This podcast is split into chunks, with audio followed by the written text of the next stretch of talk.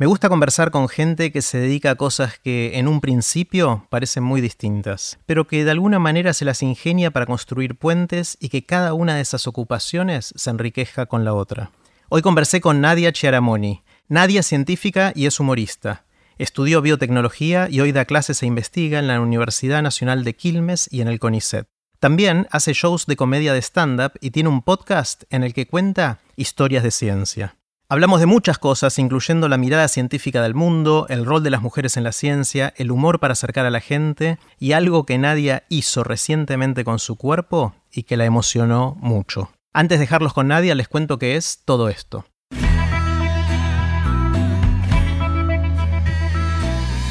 Esto es Aprender de Grandes, el podcast donde comparto lo que aprendo mientras intento aprender durante toda la vida y lo que converso con gente que admiro.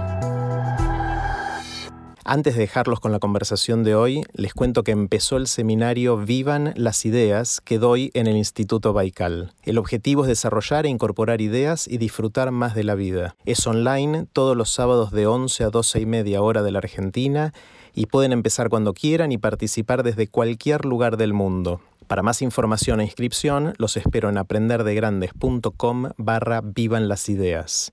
Ahora sí, los dejo con Nadia Cheramoni y puse los links relevantes en aprenderdegrandes.com barra Nadia. Hola Nadia. Hola. ¿Cómo estás? Perfecta, muy feliz. Bueno, bienvenida a Aprender de Grandes y como te anticipé me gusta empezar con una pregunta grande. Dale. Y me encantaría que me cuentes ¿Qué aprendiste en todos estos años de hacer ciencia y de comunicarla a través de las historias y del humor? Bueno, de hacer ciencia eh, aprendí a responderme preguntas.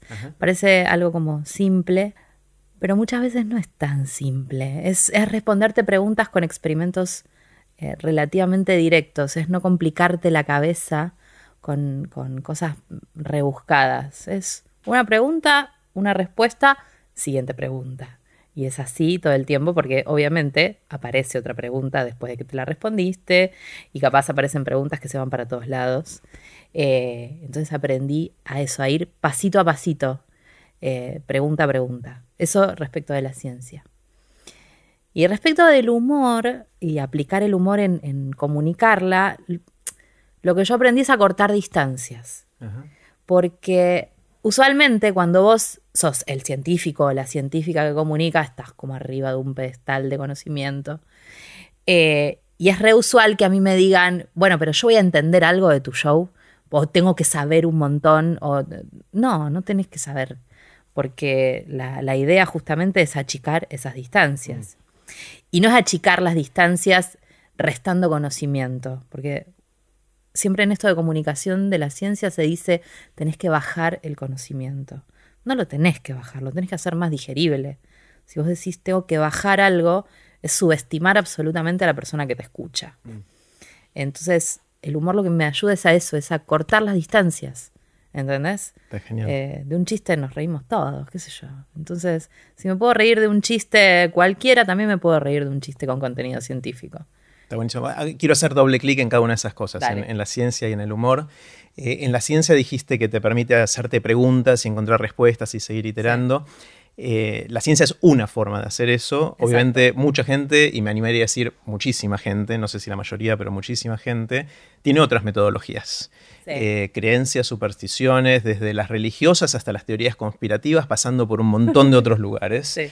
Eh, con lo cual la ciencia no es la única manera de hacernos preguntas. Obviamente a vos, a mí y a muchos otros nos gusta como método porque por ciertas razones que ahora me vas a contar, pero ¿cuál es la diferencia entre esas cosas? O sea, porque mucha gente dice, yo todo el día me hago preguntas y miro el horóscopo y me las responde. Eh, claro, lo que pasa que esto una vuelta hace un tiempo me lo había explicado un mago. Que un, mago eh, lo que me decía es que la gente que tira las cartas y los magos tienen esto, no me acuerdo cómo era el término que usaba, pero era como, como lectura en frío, como que te entendían con distintas actitudes o pequeños movimientos que vos haces, entienden lo que ya están lo que estás pensando. Por eso eh, es, eh, eso hacen los magos, que es lectura en frío, que es simplemente conocer mucho el lenguaje corporal. Em, y una vez que te dicen eso, medio que el horóscopo decís, ya no me cierra tanto. Cuando empezás a ver un montón de cosas, ojo, yo leo el horóscopo un domingo con mis primas, agarro el diario y me río con ellas. Pero como entretenimiento. Como entretenimiento, es mirar lo que me va a pasar esta semana. Nadie piensa que, yo no pienso que me vaya a pasar eso esa semana, eh, pero nos reímos de eso y es un, no sé, es un lindo domingo que tengo cuando pasa eso. Este, pero no cambio ninguna actitud ni, algo que tenía pensado porque a, los de Tauro vamos a tener suerte esta semana. No, no, no. Ah, ¿no? Bueno, igual no soy de Tauro, así que no me aplica. yo sí, soy típica taurina. Ah. Mentira. Este, y después hay cosas que creo respecto del horóscopo. Eh, siempre te dicen, esto es algo que a mí siempre me dijeron, que yo soy de Tauro y bueno, los de Tauro son cabeza dura. Siempre. Y entonces, medio que si vos sos de chiquitita, desde chiquitita te dicen los de Tauro son cabeza dura, te criás sabiendo que sos cabeza dura. Sos cabeza dura, porque todo el mundo te dijo que eras cabeza dura, no porque seas de Tauro, no porque nació un 22 de abril. Este... Es como que si crees en los milagros los ves. porque cuando suceden coincidencias que dicen, ah, mira esto, sí. Eh, es un milagro. Y en la ciencia a veces pasa algo parecido. Cuando vos estás eh, buscando un resultado, vas a ese resultado y no a, ver los datos que, el experimento te dice. ¿Entendés? Entonces hay que hacer también ciencia de una manera como más despojada. Decir, bueno, voy a interpretar estos datos, ¿qué me dicen estos datos? Claro. Es re usual eh, ponerle, no sé, alumnos o, estudiantes de doctorado en el laboratorio que te dicen, me dio mal. ¿Pero qué es que me dio mal? Me dio mal es que el control positivo o el control negativo de tu experimento no dieron como tenían que dar. Eso es me dio mal pero me dio mal no es, eh, no es que te dio mal porque no te dio lo que esperabas. salvo que haya hecho mal el experimento. Exactamente, a eso me refiero con el control positivo, el control negativo, mm. que no hayan... El control positivo de un experimento es algo que vos sabés que tiene que dar positivo y el control negativo es algo que vos sabés que tiene que dar negativo. No hay vuelta. Si eso no da así, el experimento está mal hecho. Eso es medio mal. Pero cuando vos decís, bueno, espero este resultado, no me dio, no es medio mal.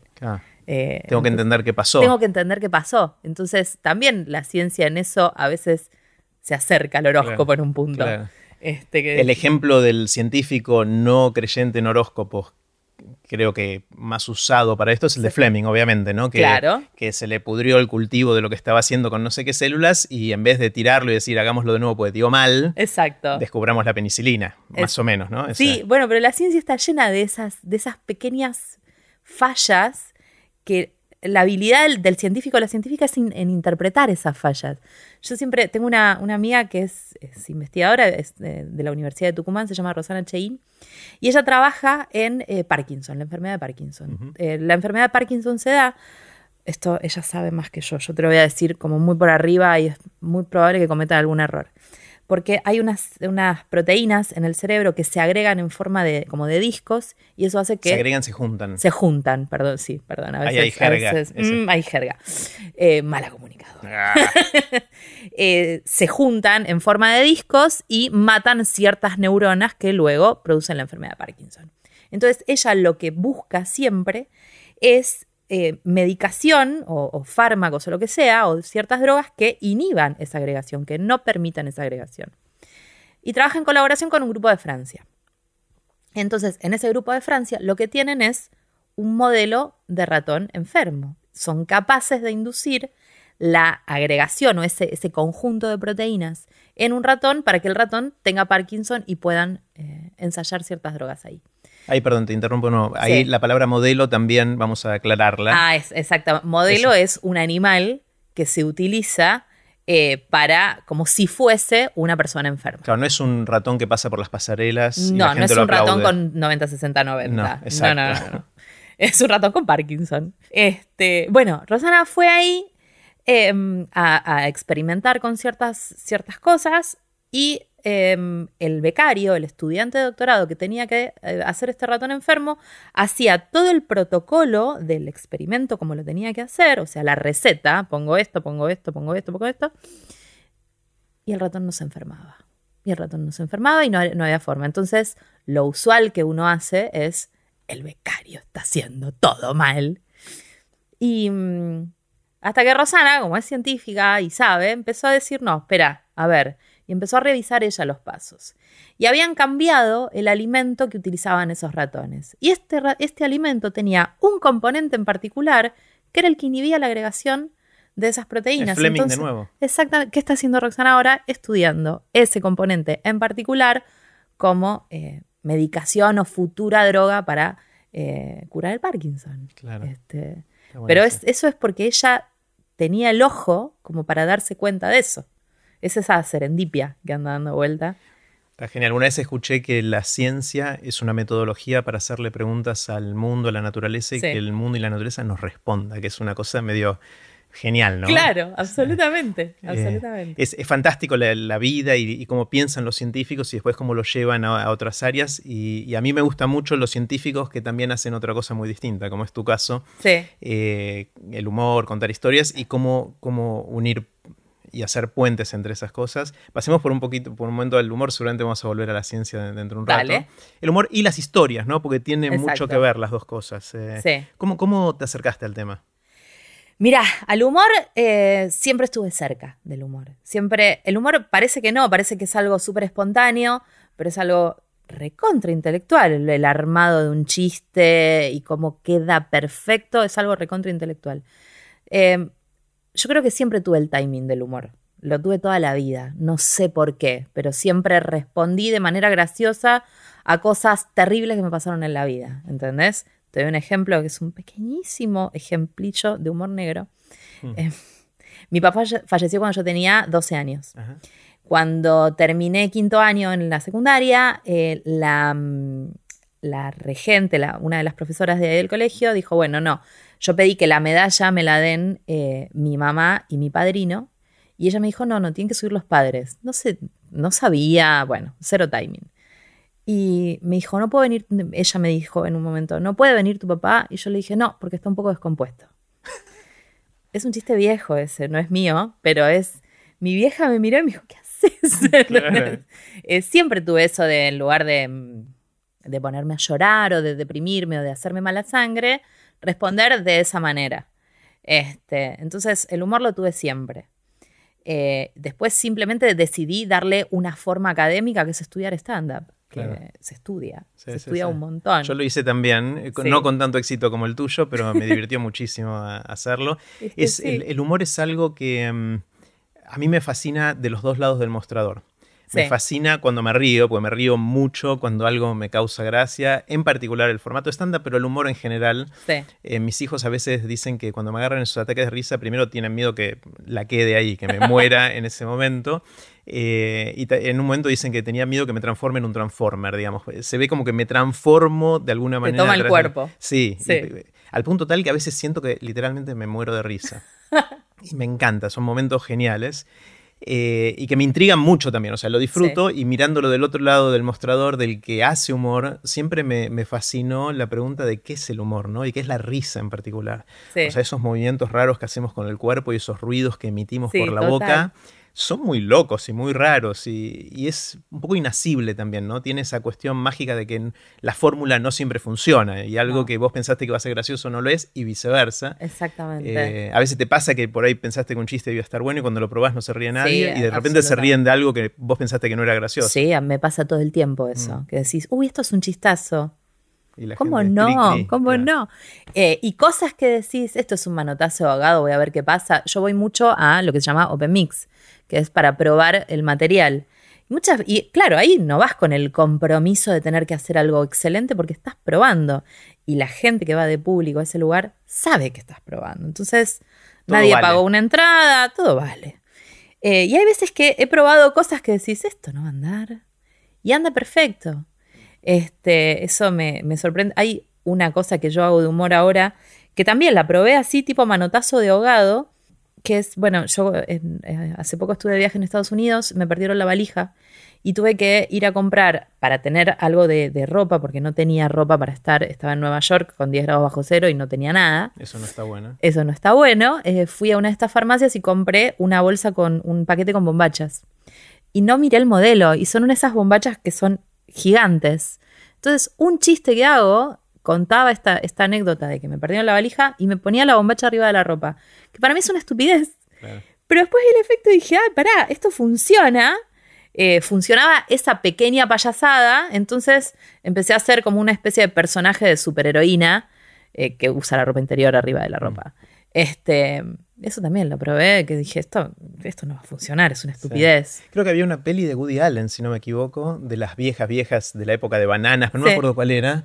Eh, esta que era un país bananero, que había un, golpe de Estado, creo que era de Woody Allen. Bueno, no importa, el chiste era que el nuevo dictador eh, hacia la primera ley apenas subía al gobierno, por ahí estoy exagerando, es mi recuerdo de esta película. Eh, era que los hombres tenían que cambiarse los calzoncillos todos los días obligatoriamente. O sea, esa era su primera ley, era eso, ¿no? O sea, voy a reformar el Estado, voy a reformar el país. De ahora en más, todos los hombres se cambian los calzoncillos todos los días. Y dice, bueno, pero ¿cómo fiscalizo eso? Entonces dice, y según ítem 2, para fiscalizarlo, de ahora en más, los calzoncillos se usan por arriba del pantalón. Así que está, parecido por Claro, sí, bueno, más, o menos por ahí, más o menos por ahí. Este, y bueno, nada, el humor, o sea, tiene como mucho de intelectual, de, armar toda la premisa, el remate, y hay cosas que son, mm. que no, sé, hay fórmulas que se aplican, eh, y mucha de esta cosa de, bueno, me sale esto. Este, igual hay que combinar las dos, hay que probarlo, y cuando uno va a un show, que ve un comediante o una comediante parada en un escenario, es porque todo este proceso ya lo recontra masticó. hay, muy poco de, bueno, es lo primero que se me ocurre. Y a mí lo que me pasaba cuando hice algunas funciones fue que cuando se reían me sentía el rey del universo, ¿no? Eh, es una sensación muy fuerte hacer reír a la gente y a un grupo de gente, ¿no? Por más que sea chiquito, es una sensación de poder que tenés. Eh, lo que pasa es que lo que te da el poder, yo no sé si es la risa, es la conexión. Mm. Esa, ese poder, esa conexión es mágica. Es genial. Es genial. Por eso también está bueno hacer humor en lugares chiquititos. Mm. Porque tenés a, las personas cerca, cerca. Yo me acuerdo hace un tiempito eh, tenía un, espectáculo que se llamaba Bocas Incorrectas. Y lo tuvimos que hacer Bocas en Incorrectas. Bocas Incorrectas, que éramos tres comediantes mujeres. Eh, que cada una hablaba desde su lugar. Una hablaba de la maternidad, eh, otra hablaba de, las canciones y cómo las mujeres estamos sujetas a un montón de violencias que no las ves, que las tenés recontramasticadas. Y yo hablaba de ciencia. Y también lo dirigía una mujer que se llama Nancy Guy. Y nos tocó hacerlo en Sala Siranush. Sala Siranush es preciosa, pero lo que tiene es que al público lo tenés recontralejos. Claro. El escenario está muy, muy elevado y lo tenés recontralejos. Entonces, no conectás. Es muy difícil conectar. Mm. La risa se siente como que llega dentro de un rato. Eh, Igual está buenísimo porque es un escenario precioso. Simplemente tenés que cambiar un poco la dinámica. Es otro desafío. Sí, está bueno esto que decís de la intimidad, pero al mismo tiempo al humor, como el humor es contagioso, la risa es contagiosa. Si es poca gente, corres el riesgo de que no empiecen a reírse. Exacto. Exacto. Y ahí se te puede complicar un poquito más. La tenés que tener muy clara para remarla ahí, ¿no? Exactamente. Tenés que tener eh, herramientas para remarla ahí. Claro. Eh, podés también administrar la energía. E, esto esto desde la ciencia queda raro porque a energía uno le suena cinética potencial y ese tipo de cosas. No, eh, no es la energía de la gente.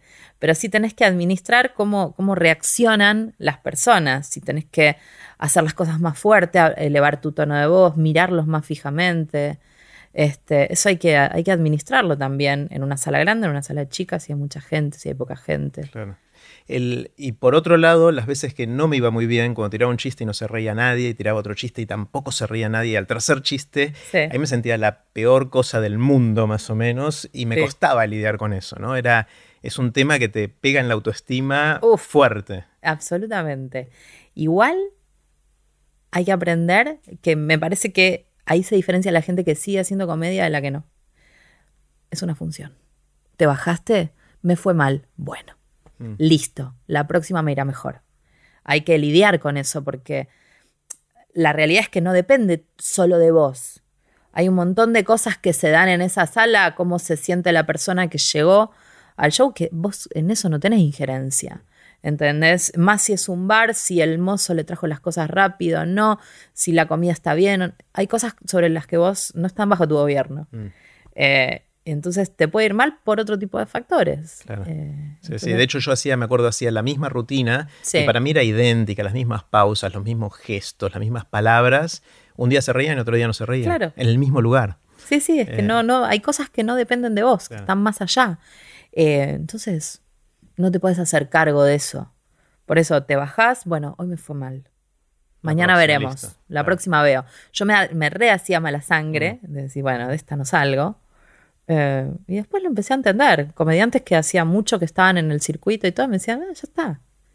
O, ¿viste? o me, me hacía mala sangre esto de que quizá te vio alguien de mucho renombre y decís, ay, mira lo que hice.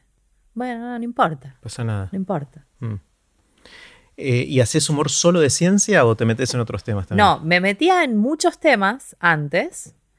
Hablaba de mí, hablaba de mi papá, hablaba de mi soledad, hablaba de mis exparejas, De tus bombachas. de mis bombachas. Eh, tenía un eh, tenía un beat que me bueno, un beat era una Mm. set- una set- un set de chistes que me funcionaba muy bien, que era bajo la premisa que eh, era, bueno, en Pinamar no hay gordas, entonces, ¿dónde las ponen? Había una serie de chistes que, que armaba a partir de ahí. Ahora no sé si los podría hacer, no me siento muy identificada Por ahí están con fuera de eso. época ahora. Por ahí están fuera de época. Pero bueno, en ese momento me funcionaban bien. Este, hablaba de todo eso. Y en un momento hice un unipersonal que se llamaba Mente Positiva. Y me dirigió un comediante que se llama Pablo Picotto. Y él, armando el material que íbamos uniendo los chistes y bueno, ¿qué ponemos y qué no ponemos? Me dice en un momento, vos hablas de cosas re pesadas, hablas de tu papá, hablas de tu vida en soledad, hablas de un montón de cosas re pesadas. Y no me hablas de tu trabajo, que es súper interesante Mm. súper interesante y la gente capaz no lo sabe y quiere saber de eso. ¿Cómo no vas a hablar de tu trabajo? Entonces ahí eh, empecé a, a meter un poco más. Y ahora el foco principal es humor en Ahora ciencia. sí, me centró. Antes, eh, en mente positiva, yo en un momento venía hablando de una serie de cosas y decía, soy científica en el medio. Y la gente me decía, ah, mira, sos científica, ¿es de verdad esto? Eh, Ahora abrís con eso. Ahora abro diciendo soy científica. Encaro es de, de otra manera. Sí, sí. A mí me pasaba, mi rutina empezaba diciendo soy físico, que esa es mi formación, Claro. y la gente se reía y yo no entendía por qué se reía, porque eso no era un chiste, era mi presentación inicial, pero bueno, parece que a la gente le causa risa que uno pueda dedicarse y tener pasión por este, este tipo de cosas. Y ¿no? sí, es lo que pasa con Andrés Riesnik cuando dice soy matemático. Claro. O cuando hace, bueno, el- Andrés es, Ries- eh, Andrés es, físico, en realidad, de físico en formación, realidad. sí. Pero también habla de cosas matemáticas y matemáticas. habla de lo, de, de lo incómodo que es y qué sé yo. Y bueno, la gente se ríe de eso, eso no, no, Claro. no- no hay chiste ahí. Sí, sí, sí. Eh, mencionaste en un momento que ciertos chistes, por ejemplo, con la gordura, quizás son más delicados para, para hacer ahora. ¿Hay límites del humor? Es una pregunta grande, Sí. gigante, que nos hacemos siempre los que nos interesa el humor de alguna manera. ¿Hay cosas que, con las cuales no se puede hacer humor? Para mí sí hay límites, tiene que haber límites, porque el humor es también una opinión. Mm. Entonces, si mi opinión, si lo que yo digo está lastimando a alguien, ay, yo no me sentiría tan cómoda hac- haciéndolo. Por eso te digo que ahora todo el material que yo hacía de gordas en Pinamar y no me siento muy feliz haciéndolo. Por más de que yo con mi cuerpo no tenga historia y me ría de esto y está todo bien y me acepte como soy, sé que hay gente que no y hay gente que realmente la pasa mal Mm. Y no me siento cómoda haciendo sentir mal a esas personas.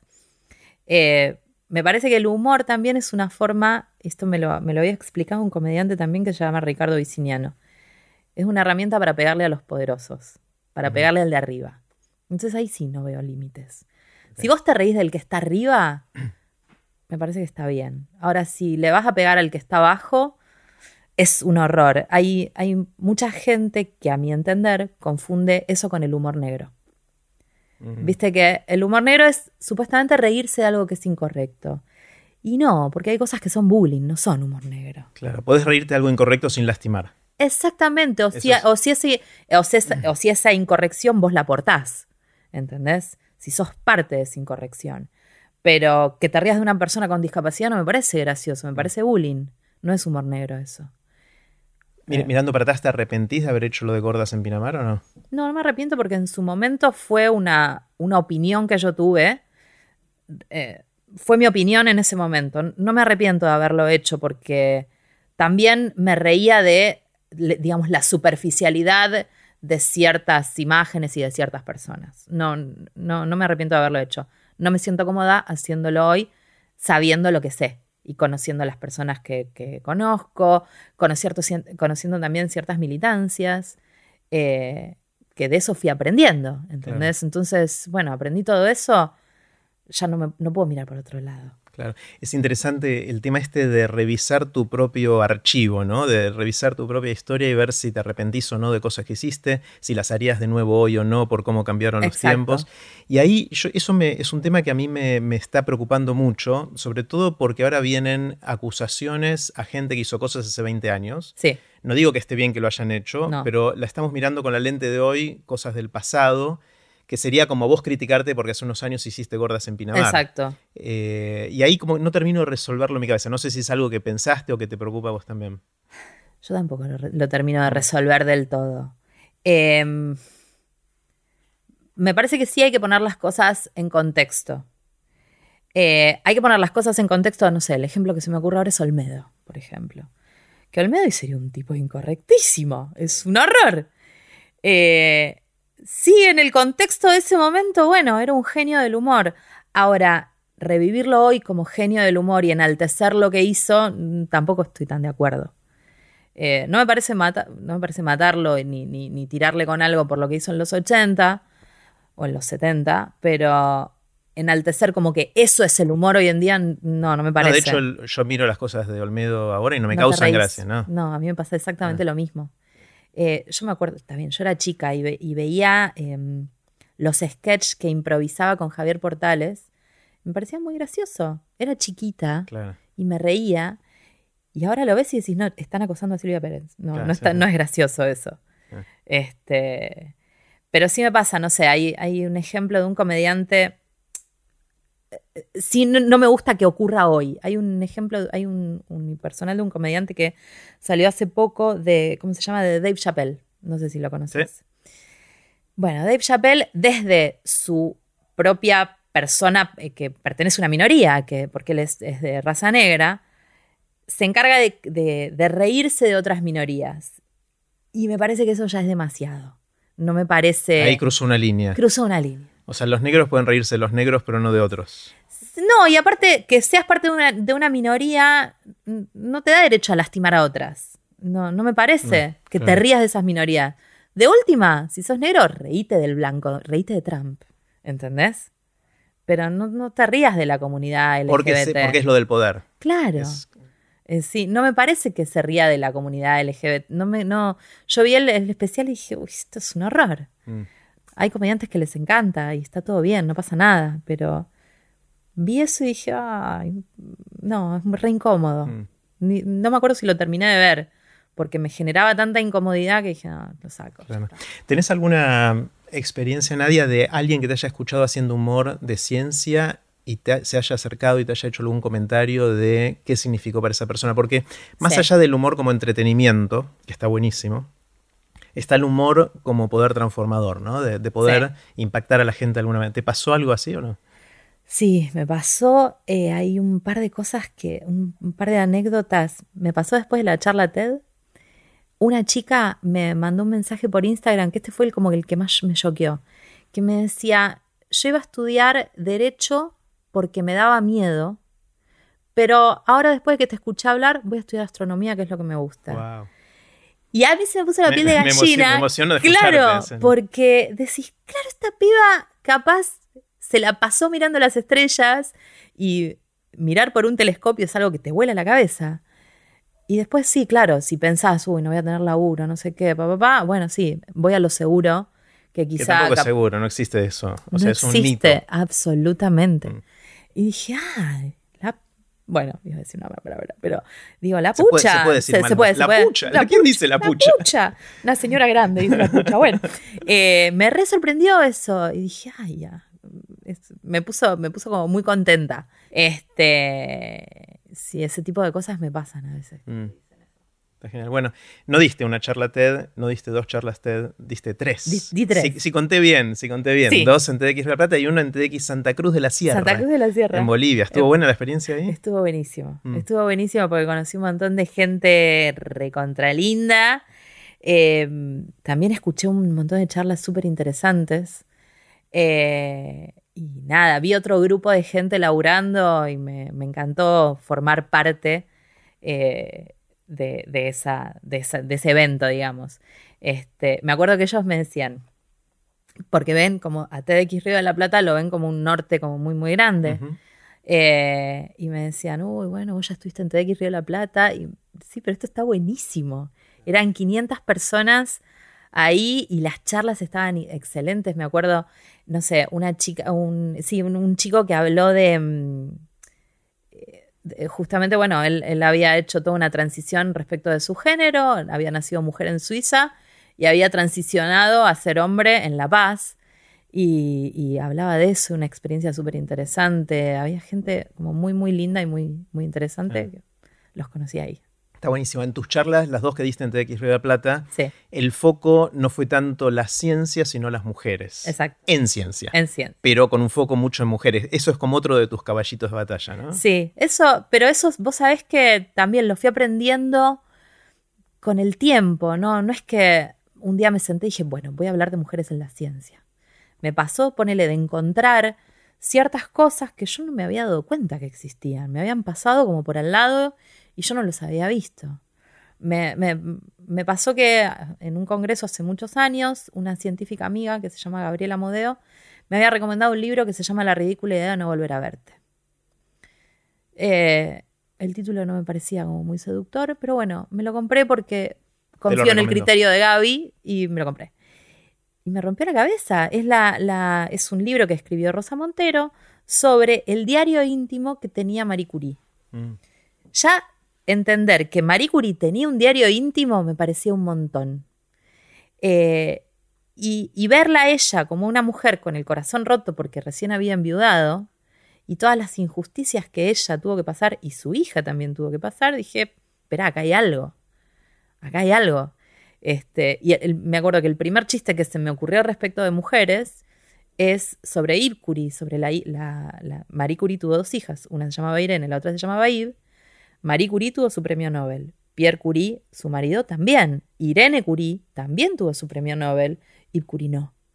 Entonces dije, bueno, hay que hacer chistes sobre pobre piba. la única que no tiene un premio Nobel en la familia. Que de hecho el marido de, Yves Curie también fue premio Nobel. Fue premio Nobel de la Paz. Es como, dale.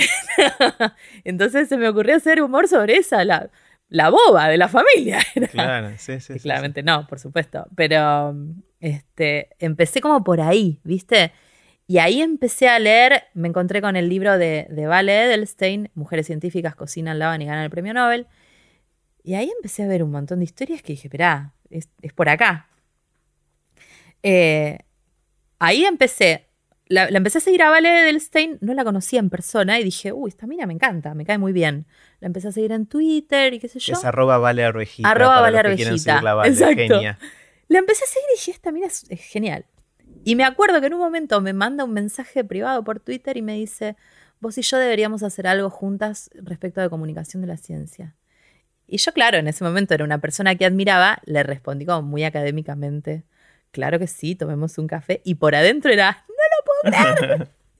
Este, así que nada, ella me metió en, este, en esta cosa de contar historias. Está bueno, y es Contemos Historias, ¿no? Se llama el podcast que hacen, que está buenísimo. El podcast. Eh, escuché la serie de Rita y Eugenia, e hicieron para los que nos están escuchando eh, una serie de cuatro episodios. Cuatro episodios. Que cuentan la historia de dos primas. Exacto. que son Rita y Eugenia, que estaban en Italia, después terminaron en Estados Unidos, otra en Argentina. Una se ganó el premio Nobel, la otra salvó la vida de no sé cuántos miles, de personas. Sí que ambas ya fallecieron, pero que vivieron ambas mucho tiempo. Exactamente, fallecieron eh, hace muy poco. Hace poquito fallecieron y las vidas se fueron entrecruzando de distintas maneras, de maneras increíbles. Y me encantó escuchar los cuatro episodios. Eh, primero me encantan como lo cuentan ustedes, la forma en que, lo desarrollan, que cuentan las historias es, es fascinante. Y me encantó cómo me fue llevando a, través de la vida de las dos, entretejidas, pero de alguna manera contagiando la pasión que ellas sentían por lo que hacían, ¿no? Eh, Exacto. Eh, por cómo la, ciencia, a pesar de ser mujeres en la época incorrecta, con todas las dificultades de la guerra y todas las demás cosas que le fueron pasando, eh, y a pesar de eso volvían y hacían experimentos en su cuarto al lado de la cama y ese tipo de cosas, me, pareció una cosa increíble. Así que a, los que nos están escuchando y todavía no probaron Contemos Historias, busquen ya Contemos Historias en cualquier reproducción de podcast que está, que está buenísimo y que lo hacen Nadia y, Vale, Edelstein, que ambas genias. ¿no? Exacto. Mira, armar esa bueno, historia... Bueno, digo ambas genias, sí, sí, exacto. Está muy exacto, por supuesto. Muy bien. Ni hablar. Em, mira, armar esa historia a nosotras nos atravesó eh, como de manera muy particular en todo el guion. porque mm, habíamos decidido armar una, armar, eh, eh, una serie de episodios respecto de Rita Eugenia. De Rita teníamos un montón de material. Rita Levi Montalcini fue premio Nobel 1986 porque fue la que el factor de crecimiento. Factor de crecimiento nervioso, que fue el primer factor de crecimiento descubierto y eso abrió la puerta para un montón más. Que eso muestra cómo crecen nuestras neuronas. Eso muestra, eso mira, a mí eh, yo sabía lo que era y no sabía bien cómo explicarlo y Diego Lombeck me ayudó una vez a, explicarlo. Vos tenés esta neurona acá y esta neurona acá. ¿Cómo haces para que se comunican? Esta neurona le tiene que decir a esta, vení, vení, vení, vení. Conectémonos. Conectémonos. Entonces ese vení, vení, vení lo hace liberando al medio, largando ese medio, el factor de crecimiento. que hace que, le crezca el axón o la dendrita para ese lado y se unen después. Que crezca en esa dirección. Está buenísimo, es como casi una seducción. Exacto, es el vení, vení, vení. Vení, vení, vení, que está todo bien acá. este, bueno, teníamos un montón de material de Rita, porque Rita, al ser premio Nobel, había mucho. En, Aparte vivió en Estados Unidos gran parte de su vida. Estados Unidos gran parte de su vida. Había escrito una autobiografía, entonces tenía material de ella misma, de que salía de su cabeza, que es un libro hermoso que se llama Elogio de la Imperfección. Eh, bueno, de Rita teníamos un montón. Yo me compré ese libro y creo que lo leí en dos días. Mm. resumí, escribí, le pasé todo a Vale. No teníamos mucho de Eugenia, porque Eugenia había venido a Argentina en 1938 y no teníamos mucho más. Sabíamos que había trabajado en la UBA, sabíamos que había trabajado en el ROFO, sabíamos que era parte fundamental de la vacunación contra eh, la, polio.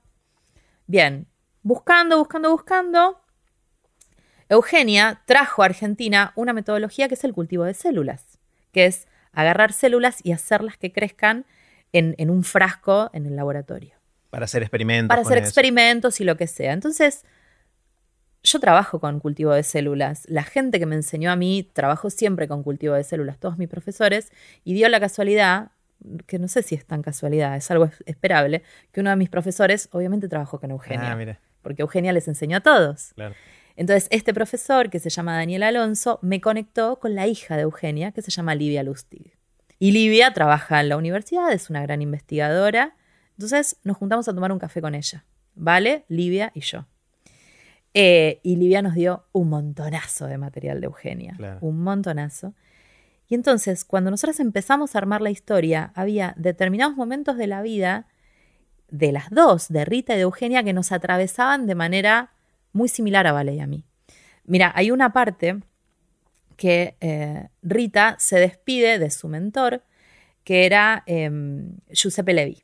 Giuseppe Levi era un, era un, digamos, un investigador italiano muy, muy conocido, que fue el que la formó a Rita y a Eugenia.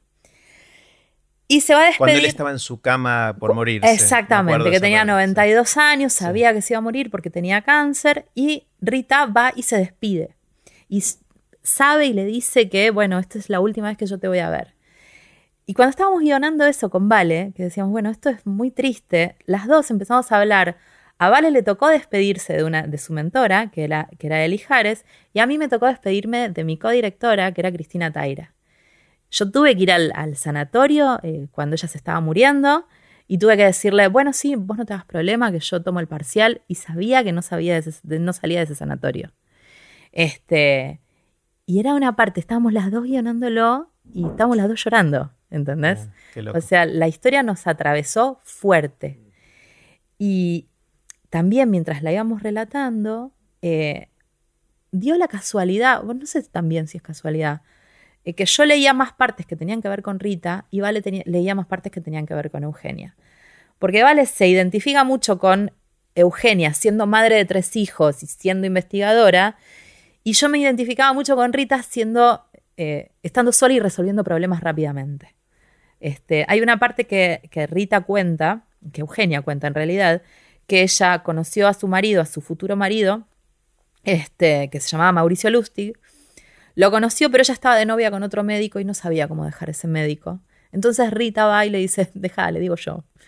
Y bueno, yo me identifico mucho con esa parte. qué bueno, Así que las dos fuimos leyendo eso. Sí, sí. Bueno, a mí me, encantó eso. Y volviendo por un segundo a las mujeres en la ciencia, eh, obviamente no hay tantas como querríamos, no hay suficientes. Eh, estamos desaprovechando como sociedad, por distintas razones, un montón de talento. ¿Qué es lo que está pasando ahí? ¿Cómo se desenrieda eso? Me parece que está pasando porque eh, hay un momento que una mujer se ve forzada a elegir, mientras que el hombre no. Porque yo, viendo el CONICET, que es lo que yo veo, ¿no? que es donde yo laburo, eh, digamos, los estratos iniciales somos mayoría de mujeres, pero después en los puestos jerárquicos no tanto. Y eso es porque en parte hay, hay bastantes factores que influyen, pero creo que en parte influye que en un momento vos te ves, eh, te ves forzada a elegir a ser madre o no. Porque ahora eso está cambiando, ¿eh? no, no creo que eso vaya a ser así para siempre. Pero sí creo que en un momento vos decís, bueno, yo tengo que parar mi carrera acá un rato porque tengo que criar a mis hijos.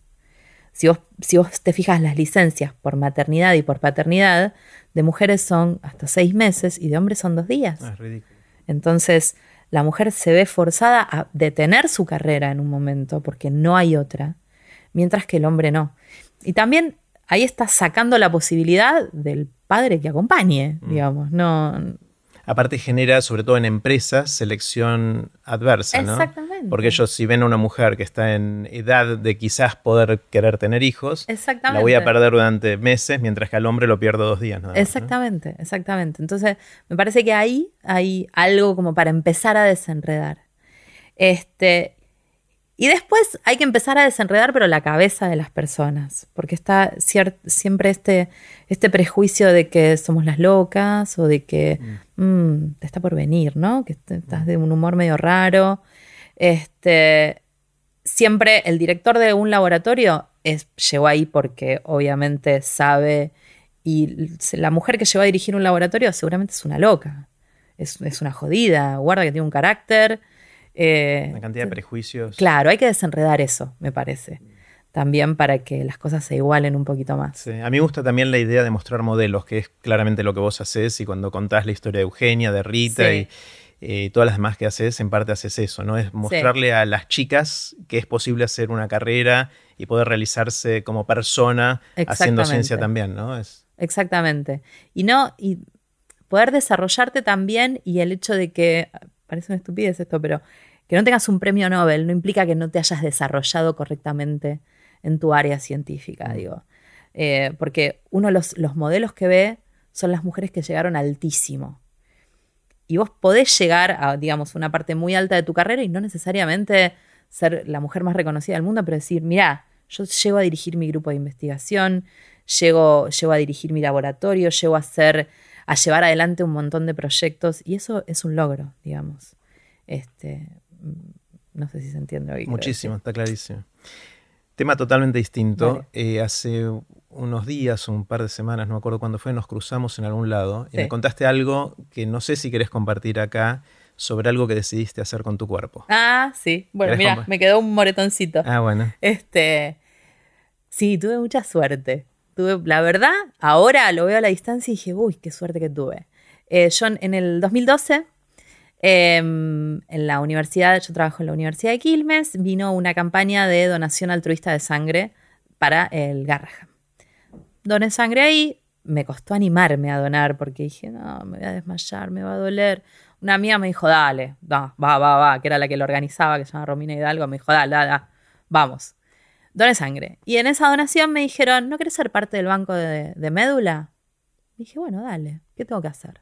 ¿Qué es banco de médula? Banco de médula. Bueno, en la médula ósea, que es eh, básicamente el caracú, es, lo que recorre los huesos grandes del cuerpo, lo que está en el interior de los huesos grandes del cuerpo, están los precursores hematopoyéticos. ¿Qué es esto? Son las células madre que luego en la sangre dan lugar a los glóbulos rojos, las plaquetas y los glóbulos blancos. O sea, dentro de los huesos está la fábrica de sangre. Exactamente. Exacto. El caracú es tu fábrica de sangre. Mira. Este, bien las personas que, tienen enfermedades de la sangre suelen necesitar este trasplante de médula, es esos precursores, esas células madre que luego dan lugar a las, células de la sangre, tenerlas en buen estado. Entonces, eso lo obtienen de un donante sano. Em, Pero no, tiene que no tendría que tener su mismo código genético. Claro, para ahí va con todo esto, ahí va con el. Ahí empiezan las complicaciones. Ahí, ahí, ahí, empieza la emoción. Este, bueno, me dijeron, anótate en el banco. Bueno, me anoto yo pensé que para donar médula te tenían que punzar la cadera. Me dijeron, sí, puede ser por ahí, pero también te la pueden extraer de la sangre. Bueno, listo. Entonces, ping, firmé, me anoté. Nunca aparecía nada, nunca aparecía nada. Siempre que aparecía alguien, alguien que necesitaba un órgano o algo, yo decía, tendría que llamar al Incucay para hacerles acordar que yo soy donante. Siempre pensaba eso, nunca lo hacía. En el evento TED del 2019, en uno de los descansos, pum, me suena el celular y una chica que me dice, ¿vos sos del banco? ¿Vos estás anotada en el banco del Incucay? Le digo, sí, por hay alguien que es compatible con vos. Te lo dijo en un intervalo del En un intervalo de la TED, te juro. Qué raro. En un intervalo de la no TED. No es que te mandó un email o te llamó por teléfono. No, no, no, me llamó al celular. Y que yo al otro día se lo tuve que decir a Diego Lombeck, le digo, no sabes lo que me pasó ayer mientras vos estabas en el escenario. Bueno, em, y le digo, bueno, sí, dale, ¿qué tengo que hacer? Me dice, bueno, primero te vamos a hacer eh, estudios para ver si no tenés ninguna enfermedad infectocontagiosa.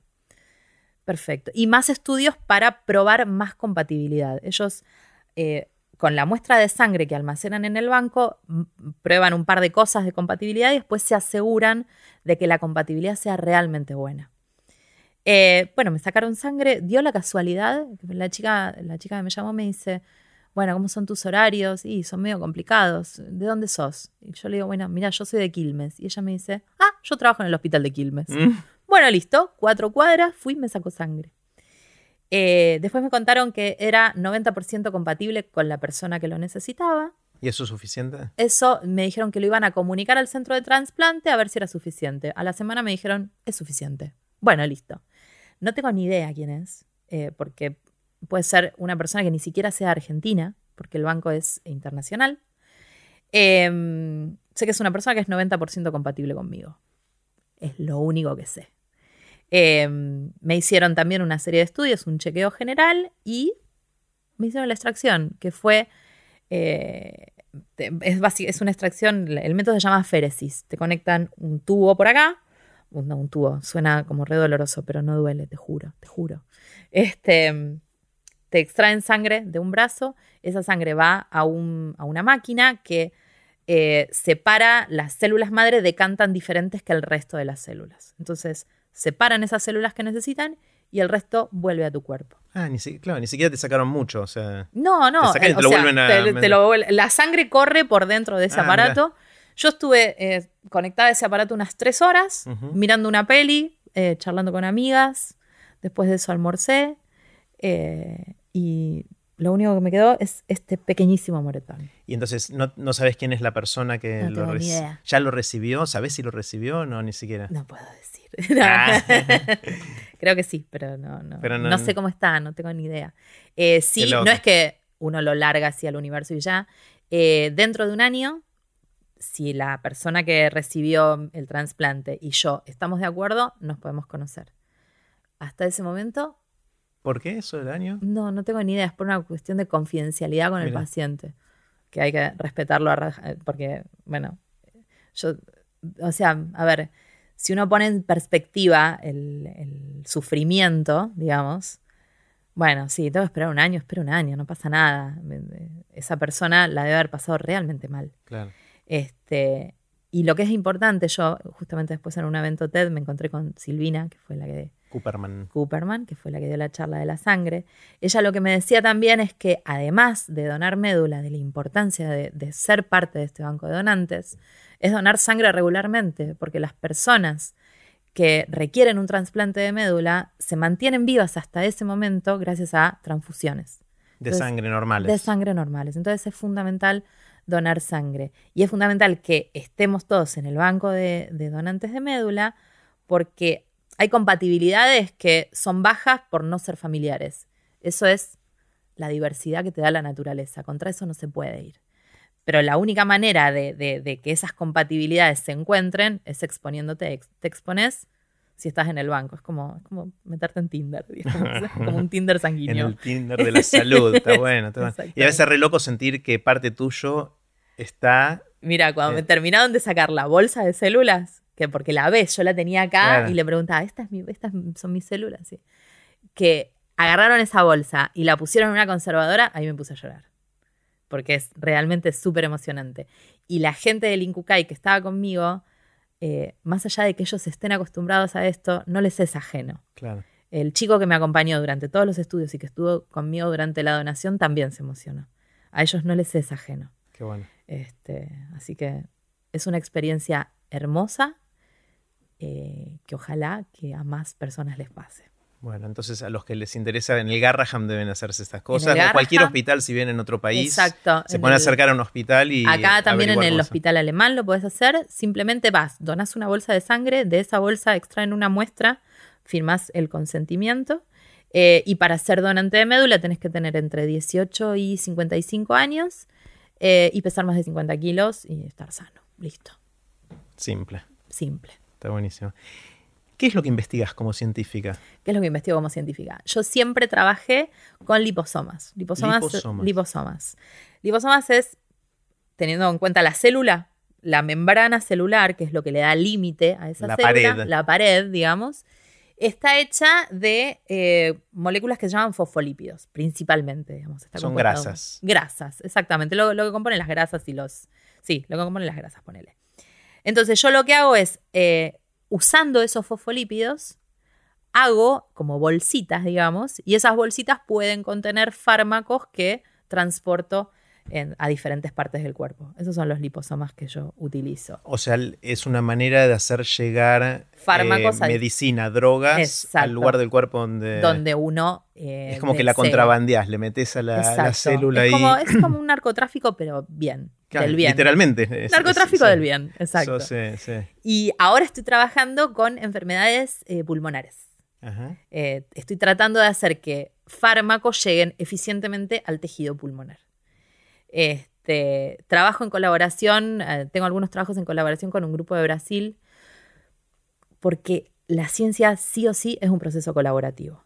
Nadie puede ser bueno en todo. Entonces, yo sé hacer los liposomas, sé caracterizarlos, sé probarlos, sé desarrollarlos, sé medirles el tamaño, sé hacer un montón de cosas sobre eso. Ahora, si los quiero probar en el tejido pulmonar, la verdad es que no tengo los aparatos necesarios para hacerlo, no tengo el modelo animal, como hablábamos del Parkinson, no tengo el modelo animal para hacerlo, pero sí lo tiene el grupo de Brasil con el que trabajo. Entonces, eh, siempre la ciencia es un proceso colaborativo, que nos tenemos que ayudar entre todos. Está genial, está genial. Nadia, quiero hacerte varias preguntas cortitas. Dale. Las preguntas son cortitas, vos tomate el tiempo que quieras para responderlas. Eh, la primera es la de la máquina del tiempo. Imagínate que tenés una amiga, un amigo que descubre lo que siempre soñamos muchos de nosotros, la máquina del tiempo, la inventa eh, y viene y te dice, Nadia, te dejo hacer un viaje, es medio, esta persona es medio tacaña, entonces es un solo viaje, un viaje de ida y vuelta a donde y cuando quieras. Sí. Eh, y después volvés al aquí y el ahora, ¿no? Sí. ¿Irías al futuro o al pasado? Al pasado. Al pasado. Al pasado, mira, hay momentos hay una... Marie Curie cuando descubrió el radio cuenta que hay un tubito que tenía purificado de la PEC Blenda un poquitito de, no me acuerdo si era radio, no, sí, radio, y que tenía un brillo increíble. Ese momento donde veo el tubito con el brillo... ¿Quieres verlo?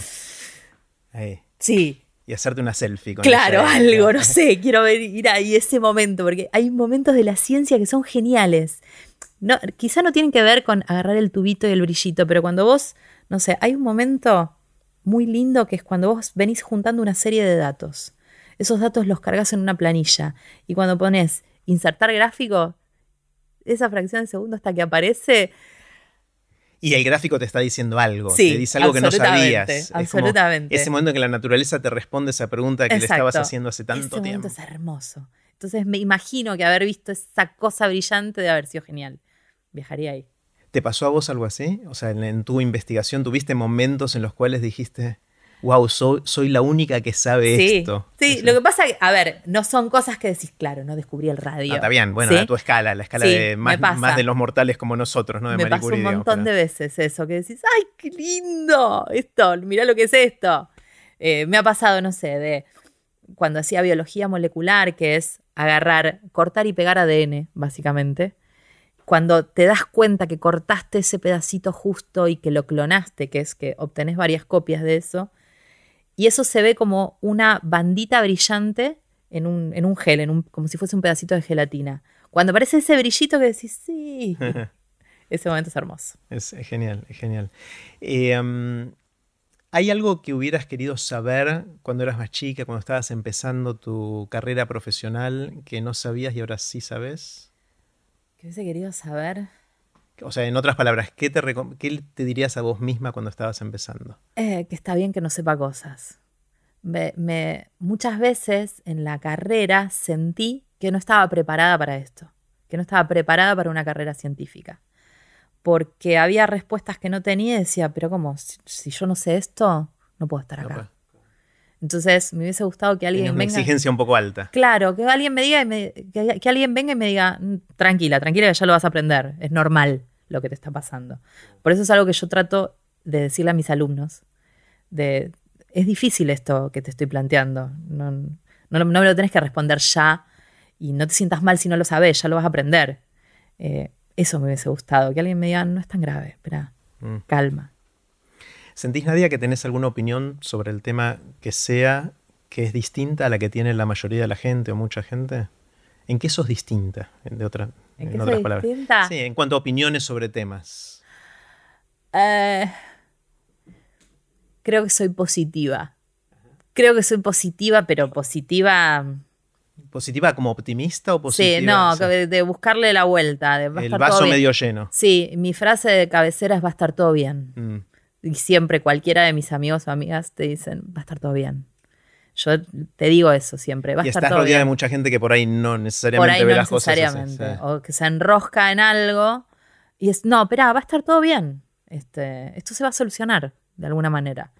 No sé si es distinto, muy diferente al resto, pero siento que eso es, lo, eso es mi aporte. Es genial, ¿Entendés?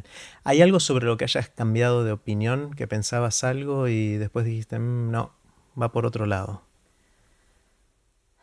Una, te voy a anticipar uno que ya mencionaste, que es reírte de gordura. Sí. Ahí cambiaste de opinión sobre algo. Tiene todo que ver con, ese tipo de cosas, de eh, pensar que algo, algo no es para vos. Este, a ver. O, pensar que te tenés que. Mm, ¿Cómo sería la palabra? Que tenés que consolar con eso, que eso es lo que te tocó. En eso sí cambia bastante de pensar, no, no, no, me, no me resigno. No, por ejemplo, hay cosas que decís, bueno, yo tengo que ocupar este lugar, sobre todo en, el laboratorio o en, mi laburo, yo tengo que ocupar este lugar porque me tocó esto. Y no, no, no te tocó esto. Capaz te podés mover y podés hacer otras cosas. Este, me, pasaba mucho con respecto a la comunicación de la ciencia, muchos científicos o científicas esto lo ven como una pérdida de tiempo y lo que sí me cambió la cabeza es que tiene que ser una obligación. De como sea, de la manera que a vos te sea más fácil, como lo tengas más al alcance, lo que sea, tiene que ser una parte de tu laburo, fundamental. Comunicar lo que haces hoy no, no, solo no está en la descripción de tu laburo, sino que no te evalúan por eso. No, se espera eso. Es más, si lo haces, te lo recriminan. Es una pérdida de tiempo. Qué locura, ¿no? Sí, y ahí es, fundamental que, se comunique, y eso también agarro una frase de Diego, de Diego Lombeck, que te dicen, siempre se escucha esto de hay que apoyar a la ciencia, hay que apoyar a la ciencia. No, hay que apoyarse en la ciencia, mm. ¿entendés? Para tomar eh, otro tipo de decisiones. Entonces, si vos lo comunicás esto, si vos comunicás cómo son las cosas, es más fácil apoyarse en la ciencia. Claro. Y también es más fácil que la sociedad decida apoyar a la ciencia. Exactamente, exactamente. Eh, exactamente. ¿Qué es lo que te asombra? ¿Qué te sorprende? ¿Qué son esas cosas que ves y decís, wow? Me sigue asombrando siempre, y creo que me va a seguir asombrando, asomarme por un microscopio. Mm. Eso ah, ese momento, no importa, eh, pero me sigue asombrando asomarme por un microscopio. Hace poco le, regalé uno a mi sobrina que tiene siete años. No, ocho, perdón. Eh, le regalé un microscopio a ella y creo que me lo regalé a mí. ¿Entendés? Estábamos las dos mirando por ahí, eso siempre me sorprende. ¿Qué ves? ¿Qué, es lo que sentís cuando ves esos mundos distintos a otra escala? No sé, me encanta. Es, ver, eh, ver ciertas cosas Em, que otras personas no pueden ver. Es mm. hermoso ese momento. Es casi un superpoder. Sí, es un superpoder, absolutamente. Exactamente. Está buenísimo. ¿Cuáles son los libros que te impactaron a lo largo de la vida? ¿Cuáles son, alguno mencionaste mientras fuimos charlando, cuáles son esos libros que hicieron que seas la que sos vos hoy? Eh, la ridícula idea de no volver a verte es uno. Eso me impactó muchísimo. Hay un libro que leí, no me acuerdo de la autora, eh, que se llama Educated, que es, de, es una chica que em, eh, pertenecía a una, comunidad de mormones en Estados Unidos y decidió ella salir para educarse, mm. para buscarle la vuelta y no conformárselo con lo que tenía. Eh, ese libro me impactó mucho, me impactó mucho porque yo no conocía mucho de la comunidad mormona y, no conocía mucho las violencias que ella estaba sujeta, digamos. Y ese libro me impactó mucho de cómo las mujeres de su alrededor también la ayudaron a que salga de esa comunidad. Ese libro me impactó muchísimo. Educated se llama, está en inglés, no, no, lo, no lo conseguí en español y no me acuerdo la autora, después te lo paso. Importa, Pero es un librazo. Se puede googlear. ¿Cuáles son tus anécdotas o tu anécdota? Viste que somos bichos sociales, estamos en la sobremesa y decimos, no sabes lo que me pasó y empezás a contar y te funciona de alguna manera la anécdota y después la contás en otro grupo. ¿Hay algunas recurrentes que tengas? Mira, esta pregunta yo se la hice a las chicas de mi laboratorio, a, la, a, una chica, a una estudiante de bueno, una, una, chica que recién se doctoró en mi laboratorio, y le digo, ¿yo te cuento algo seguido? Me dijo, mira, no sé si me contaste algo seguido, pero me contaste una una vez que a mí me impactó, y tiene que ver con mi abuelo Jorge. Mi abuelo Jorge era jefe de máquina en los barcos, era marino. Y él siempre me contó esta anécdota y siempre me la contaba y yo no dejaba de sorprenderme de lo que le había ocurrido. Él era jefe de máquina de un barco, eh, fueron a Ushuaia en este barco y este barco tuvo un accidente estilo Titanic en los canales fueguinos. Largó, llegó a largar el, el pedido de ayuda, pero no sabía si ese pedido había salido por el eco que causaban las montañas en ese momento. Esto fue en el 55, ponele. Entonces, él me contaba esto de las mujeres y los niños primero, eh, es fundamental porque son los que no se pueden quedar a ayudar para salvar el barco y me contó que se quedó él y el capitán solos en el barco.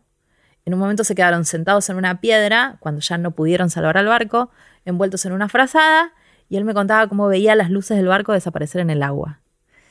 Este, y que los terminó salvando un, eh, un barquito chiquitito de Punta Arenas que fue el que llegó a escuchar ese pedido de auxilio. Y me acuerdo toda la anécdota que me contaba, cómo se enteró mi abuela que ese barco se había hundido, porque en el 55 las comunicaciones no estaban como muy en boga, no, no, no, no había muchas.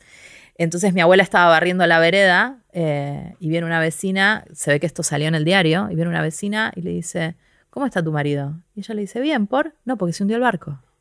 Eh, mi abuela se enteró así que se había hundido el barco, no sabía cómo estaba mi abuelo. Mi abuelo tuvo que estar un mes declarando en Comodoro Rivadavia, eh, fue todo un tema. Este, me acuerdo de esas anécdotas que me contaba él eh, que tenían que ver con cosas tremendas que hacía el barco. Y hay, hay una que me contó, esta sí la cuento seguido, sobre todo es raro porque yo fumo, pero bueno, este, mi abuelo fumaba mucho, pero muchísimo, muchísimo, muchísimo, muchísimo. Y esto hizo que le agarren dos anginas de pecho.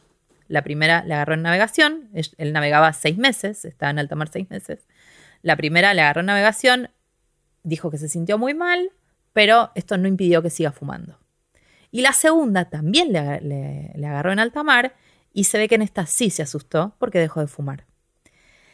Y él siempre que llegaba, que volvía al barco, mi mamá y mi abuela lo iban a recibir al puerto. Y él estaba, como era el jefe de máquina, estaba en la proa, con su uniforme, todo divino.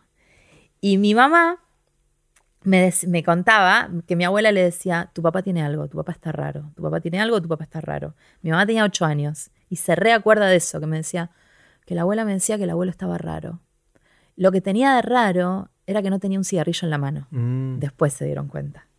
Había algo eh, que le faltaba. Había algo que le faltaba, porque si estaba despierto estaba fumando.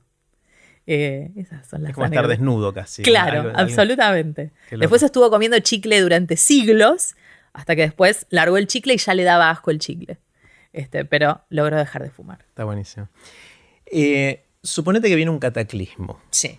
Un cataclismo de esos que revienta todo. ¿sí? Y en particular revienta todo el conocimiento que tenemos hoy. Es como que se incendia la biblioteca de Alejandría. ¿sí? Algo así terrible, terrible. Pero a vos te dan la oportunidad de escribir un párrafo, cortito, dos o tres líneas, que de alguna manera capture lo que vos crees en tu área de acción, que es lo importante de preservar para las futuras generaciones después del cataclismo. Sí. Sé que es una pregunta difícil. Es muy difícil. Pero sí. ¿qué, qué, qué dirías? ¿Qué pondrías en pocas palabras que condensen lo que es para vos lo más importante de lo que aprendiste haciendo lo que haces? Haciendo lo que hago. Sí, o en, la- en el área en la que te desenvolves. Las mujeres pensamos igual que los hombres. No hay diferencias ahí. La- no, no tiene nada que ver el peso del cerebro. Es- Por favor. ¿Pondrías eso? Sí. ¿Es igual o es distinto? No, es distinto, pero no es inferior. A eso, me es cualitativamente distinto. pero- Cualitativamente es distinto, que sí, creo que es distintas las formas de reaccionar. No sé si tiene que ver con el cerebro, sino que tiene que ver con, con la sociedad que te rodea, la forma en que reaccionas, pero, o la forma en que pensás. Pero no es inferior. De ninguna manera es inferior.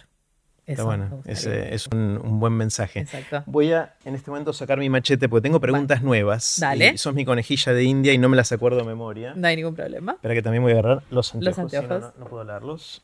Eh, um, estoy en esta nueva temporada de Aprender de Grandes explorando nuevas eh, preguntas. Vamos a ver cómo nos va. Me parece muy bien. Eh, um, en el mundo están pasando un montón de cosas. Sí. ¿no? Eh, ¿Qué es lo que te resulta a vos interesante de lo que está pasando en el mundo? Cuando ves esta cantidad de cosas nuevas que pasan Sí. que antes no pasaban, ¿qué te llama la atención? ¿Qué te parece interesante?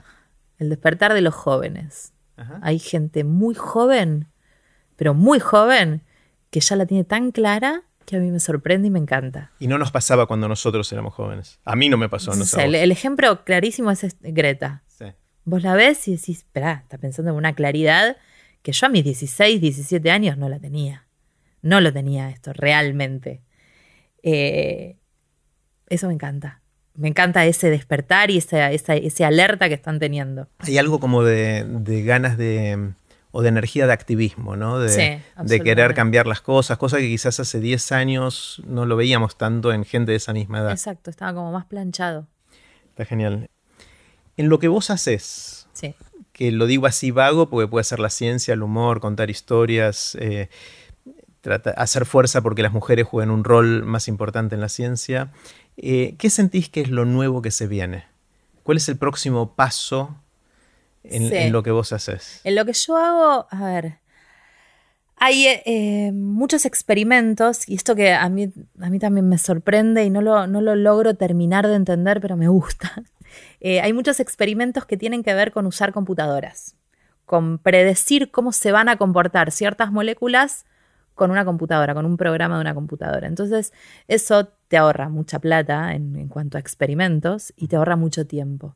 Eso me parece que es lo que se está viniendo y ya está acá. O sea, es el uso de la, de la De la capacidad sí, informática. capacidad de cómputo y de Exacta- modelado en la compu Exactamente, la inteligencia artificial, si se quiere. para acelerar la ciencia. para de acelerar las cosas y para, mm, eh, digamos, para no hacerte perder tiempo, Mm. ¿entendés? Porque hay, hay cosas que no tienen sentido probar porque no dan un resultado eh, que valga la pena y eso ya capaz te lo avisa una computadora. Entonces me parece que en lo que yo hago, la gente que más avanza es la gente que tiene una mano en una pipeta y está pipeteando cosas y otra mano en un teclado y viendo cómo...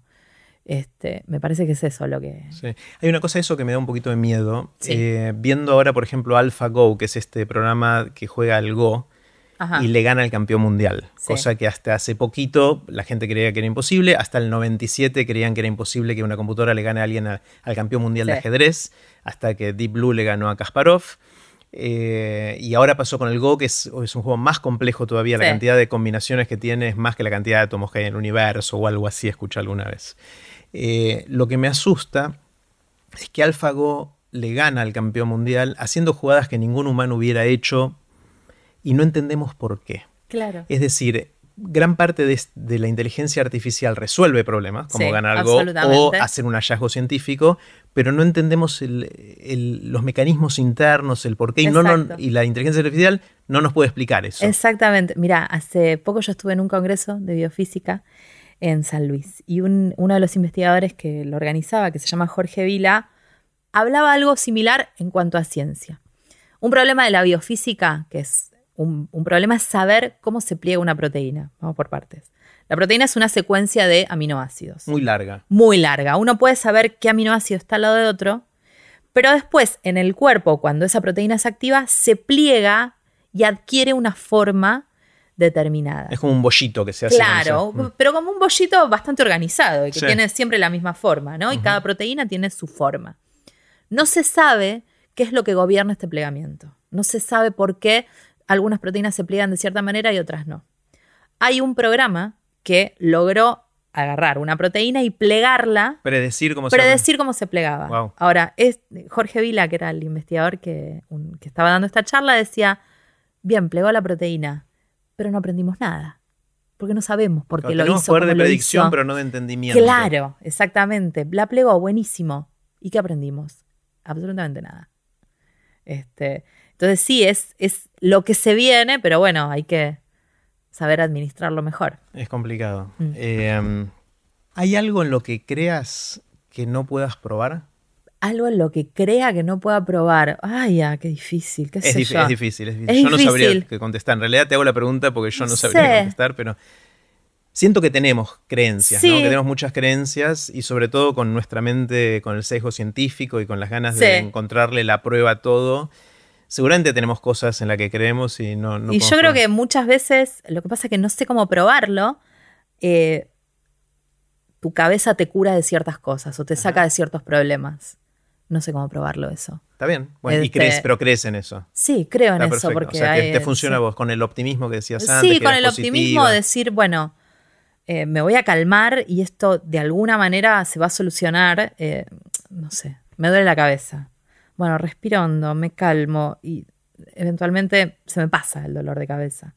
No, no, a ver, no es muy científico y no hace falta ser científico en todos los aspectos de la vida, digamos. Sí, pero es algo, viste, a veces yo me siento medio hipócrita cuando pienso estas cosas. Pero no, la vida es compleja y tenemos... sí, ya, ya sé. La herramienta es una herramienta, la, perdón, la ciencia es una herramienta espectacular. Sí. Súper valiosa, pero no es la única manera de ver el mundo, ¿no? No, no, no, está bien, pero como estás tan inmerso en esto, hay veces que me, me siento, mira que, mirá lo que estás pensando, por favor. No, no, no, no, no, que se borre eso. Te sale el enano científico censurador. Exactamente. Está bien. Eh, si tenés que aprender algo nuevo, ¿tenés estrategias para aprender cosas nuevas? ¿Tenés, eh, ¿Cómo encarás el desafío de aprender algo nuevo? Ay, si lo tengo que encarar, eh, sí, lo encaro en general. Busco esa partecita que decís, esto me apasiona, esto está buenísimo, tengo que ir por este lado. Me entusiasmo por eso y lo agarro por ahí después de todo, de un proceso de aprendizaje hay partes que no te gustan. Bueno, y las partes que no me gustan me las trato de sacar de encima rápido. Mm. Eh, pero me trato de agarrar de eso que decís, ay, qué lindo que es esto. Mirá lo que, te motiva, o sea, lo que me motiva. Lo que me motiva y trato de identificar eso que decís, bueno, esto es un embole. Mm. Bueno, me lo saco de encima. Pero me, quedo con ese norte, con lo que me motiva. Está bueno, está bueno. ¿Te acordás de por qué o cómo se desarrolló, desarrolló tu vocación, lo que te gusta hacer? ¿Cuál es el origen en tu vida? Mira, cuando estaba en la secundaria eh, tenía una profesora de biología, no me acuerdo el nombre, la verdad, que cuando hacíamos, em, cuando estudiábamos anatomía, había un esqueleto en, el colegio. A mí me gustaba mucho agarrar los huesos y armarlo. Yo, sé que es algo como un raro. Rompecabezas. Como un rompecabezas del infierno, pero bueno, eso me gustaba mucho, me gustaba, me gustaba esa, esa sensación. Y mm, además, justo cuando estaba estudiando por ahí aparecieron una serie de películas que a mí me dijeron, ah, es esto, tengo que ir por acá. Eh, me acuerdo que vi Epidemia, que está bien, es como Hollywood, todo lo que quieras, pero me gustaba esa sensación de, estar en un laboratorio y poder ver un virus. Eso me encantaba. Después aprendí que hay mucho de ciencia ficción ahí, que no es tan así en el laboratorio. Pero no importa, en ese momento eso me agarró. Y también había visto una peli que se llama Un milagro para Lorenzo, que es una historia real. Esa, la... No la vi. Me suena el título. Es una película con Nick, Nick Nolte, que es sobre una enfermedad que se llama ácido leucodistrofia. Ah.